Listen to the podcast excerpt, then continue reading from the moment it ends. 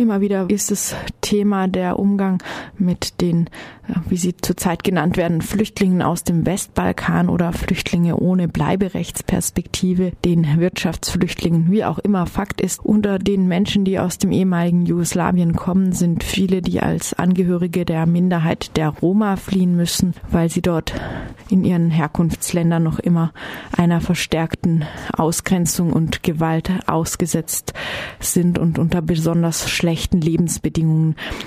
zu leiden haben. Während sie nun also zukünftig in Deutschland in Sonderlager untergebracht und von dort direkt wieder abgeschoben werden sollen, während immer neue Gesetze entstehen, die ihnen auch noch den letzten Weg zu einem Bleiberecht zu verbauen scheinen, gibt es auch immer wieder Gegenstimmen, die zum Beispiel ein humanitäres Bleiberecht oder eine Kontingent-Bleiberechtslösung für diese Flüchtlinge fordern. So auch das Freiburger Forum aktiv gegen Ausgrenzung seit Jahren und gestern veranstaltete es eine, einen Vortrag mit dem Titel Die historische Verantwortung Deutschlands gegenüber den Roma aus den Westbalkanstaaten. Bei dieser Gelegenheit sprach ein Rom aus Freiburg. Er schilderte an der, am Beispiel Mazedoniens die Situation der Roma. Hauptredner war Emran El-Masi, Referatsleiter Dialog beim Dokumentationszentrum des Zentralrats Deutscher Sinti und Roma in Heidelberg. Ja, und er ging auf die historische Verantwortung Deutschlands ein. Was geschah auf dem Balkan im Zweiten Weltkrieg? Am 6. April 1941 überfielen deutsche Truppen den Vielvölkerstaat Jugoslawien. Bereits sechs Wochen nach Besatzungsbeginn ordnete Wehrmachtsbefehlhaber in Serbien, General Ludwig von Schröder, die Registrierung aller Juden und in Anführungszeichen Zigeuner. Und deren Kennzeichnung mit gelben Armbändern wurde ebenfalls angeordnet. Darüber hinaus wurden alle Juden, in Anführungszeichen Zigeuner, aus den öffentlichen Ämtern verdrängt, in privaten Betrieben ebenfalls gekündigt und enteignet. Darüber hinaus wurden sie in Zwangsarbeiterlager gesteckt. Ab Herbst 1941 wurden die serbischen Roma und Juden in Konzentrationslager deportiert. Unter dem Deckmantel von Sühnemaßnahmen betrieben die deutsche Besatzungsbehörde ihre systematische Vernichtung. Exekutionskommandos der Wehrmacht führten Massenerschießungen durch.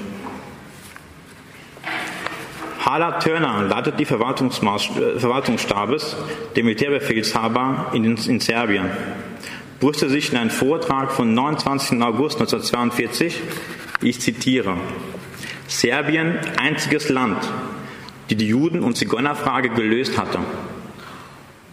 Serbien das einzige Land, was also judenfrei und in Anführungszeichen Zigeunerfrei war im Zweiten Weltkrieg und genau dorthin schiebt auch das grün-rot regierte Baden-Württemberg Nachfahren der im Zweiten Weltkrieg verfolgten und ermordeten Roma ab. Der Referent befasste sich ausführlich auch mit der folgenden Diskriminierung von Roma auf äh, dem Balkan. Aber es ist äh, auch nicht alles äh, schlecht ähm, im Hinblick auch auf die Aktualität. Es gibt aber auch Zeichen und Ergebnisse, die Mut machen.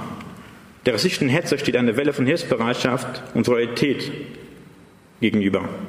Die Erfahrung, meine Damen und Herren, ist schlichtweg großartig.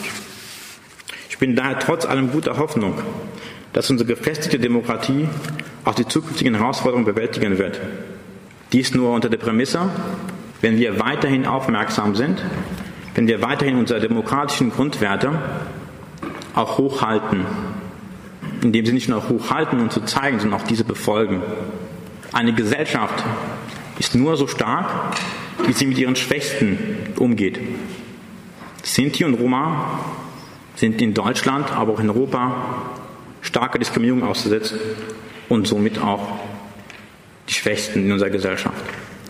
Emran El-Masi vom Sinti und Roma Dokumentationszentrum in Heidelberg bei seinem gestrigen Vortrag im Theater Freiburg auf Einladung des Freiburger Forums aktiv gegen Ausgrenzung.